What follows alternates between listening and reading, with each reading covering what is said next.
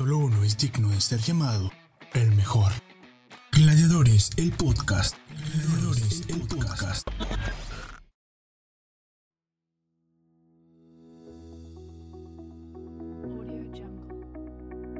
3, 2, 1. Bienvenidos a Gladiadores, el podcast, mis gladiadores y gladiadoras empresariales. Hoy hablaremos sobre cómo construir una marca con historia. Antes de iniciar, quisiera compartirles un audio hecho por mí para que queden mejor los conceptos que quiero plasmarles en este podcast. Si bien es cierto, no tenemos apoyo audiovisual, tenemos nuestros oídos y nuestra imaginación. Sin decir más, vamos a escucharla.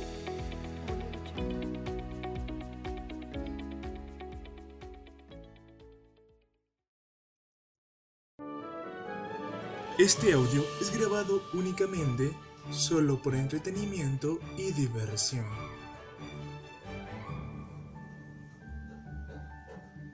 Había una vez un lugar que podría ser cualquier lugar y en un tiempo que podría ser cualquier tiempo.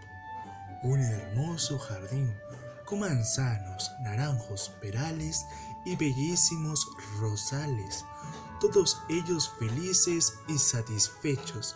Todo era alegría en el jardín, excepto por un árbol que estaba profundamente triste.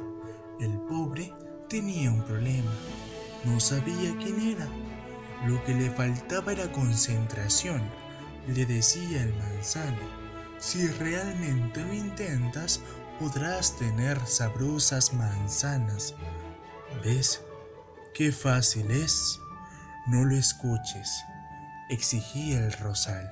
Es más sencillo tener rosas. ¿Ves qué bellas son? Y el árbol desesperado intentaba todo lo que le sugerían y como no lograba ser como los demás, se sentía cada vez más frustrado. Un día llegó hasta el jardín el búho la más sabia de las aves, y al ver la desesperación del árbol, exclamó, No dediques tu vida a ser como los demás quieren que seas. Sé tú mismo, conócete, y para lograrlo escucha tu voz interior. Y dicho esto, el búho desapareció. ¿Mi voz interior? ¿Ser yo mismo? ¿Conocerme?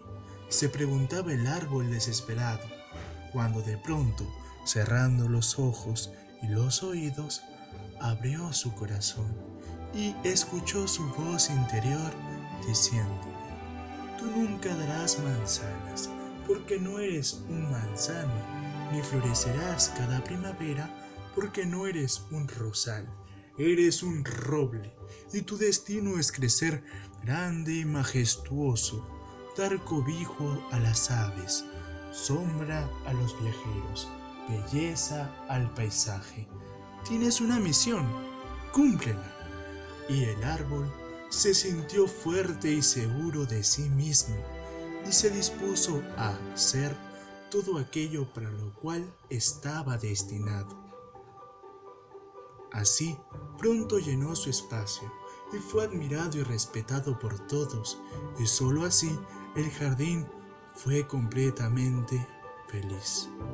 Yo me pregunto al ver a mi alrededor, ¿cuántos serán manzanos que no se permiten a sí mismos crecer? ¿Cuántos serán rosales que por miedo al reto solo dan espinas? ¿Cuántos naranjos que no saben florecer? En la vida todos tenemos un destino que cumplir, un espacio que llenar.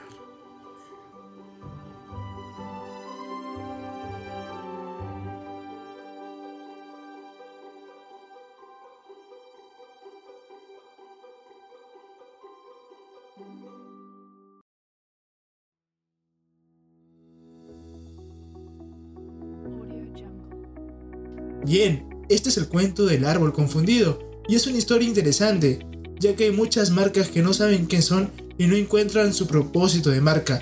Me ha tocado clientes que me han dicho, Alfredo, quiero un nombre para mi marca que sea como McDonald's o como Nike.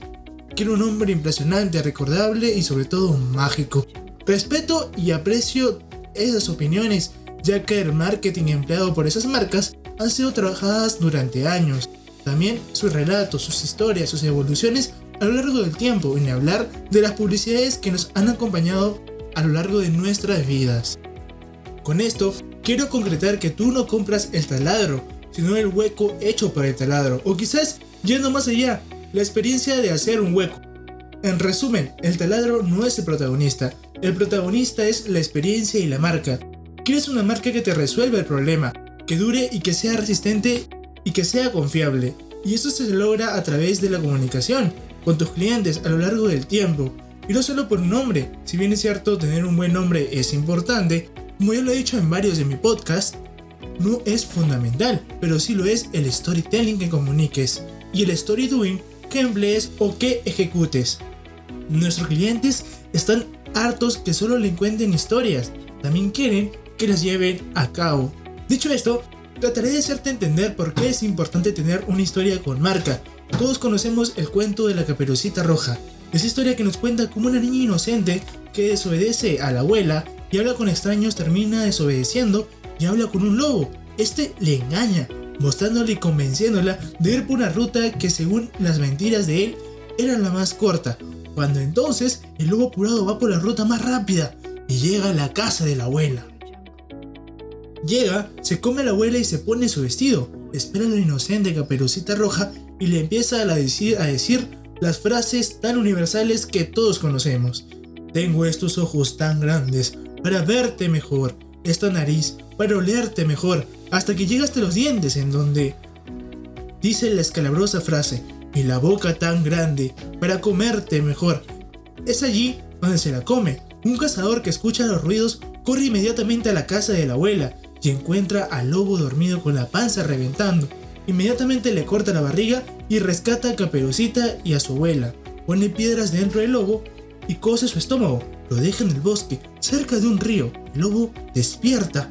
Con la barriga llena, se balancea un poco para beber agua del río. Y es allí cuando cae.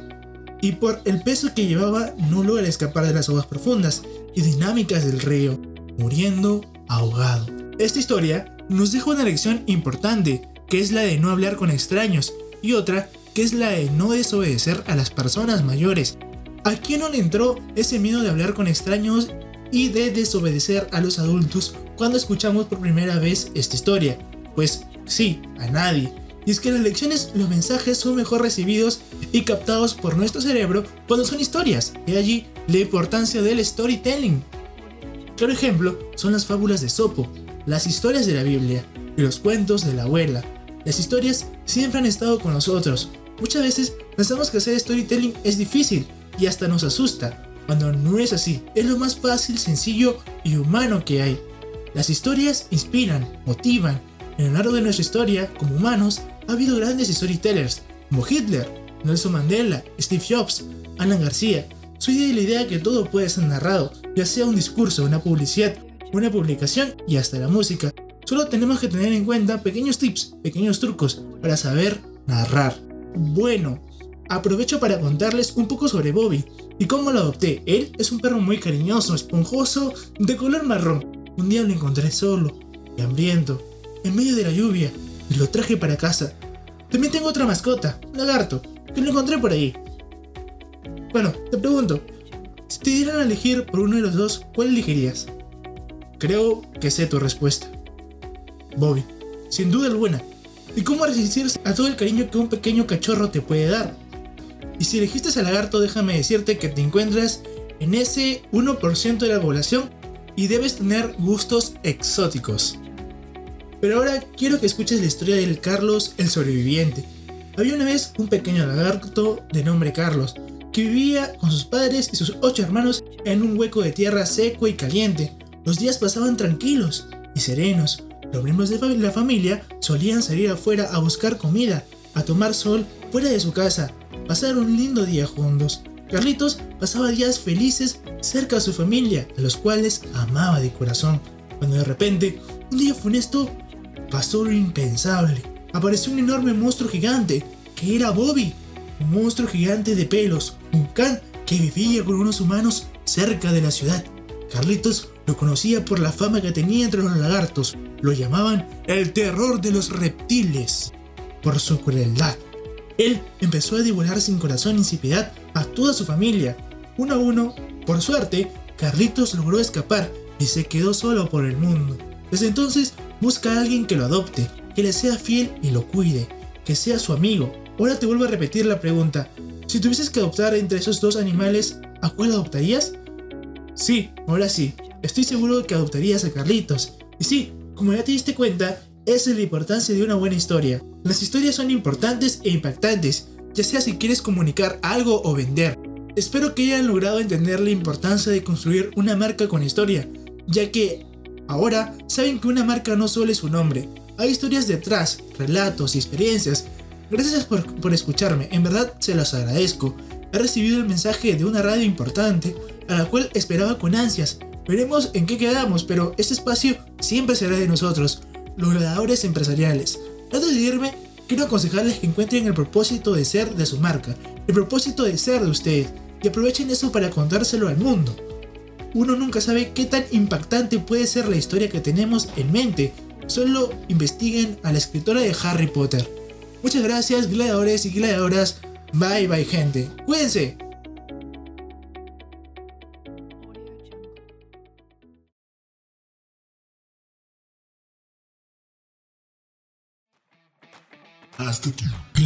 Podcast. El podcast.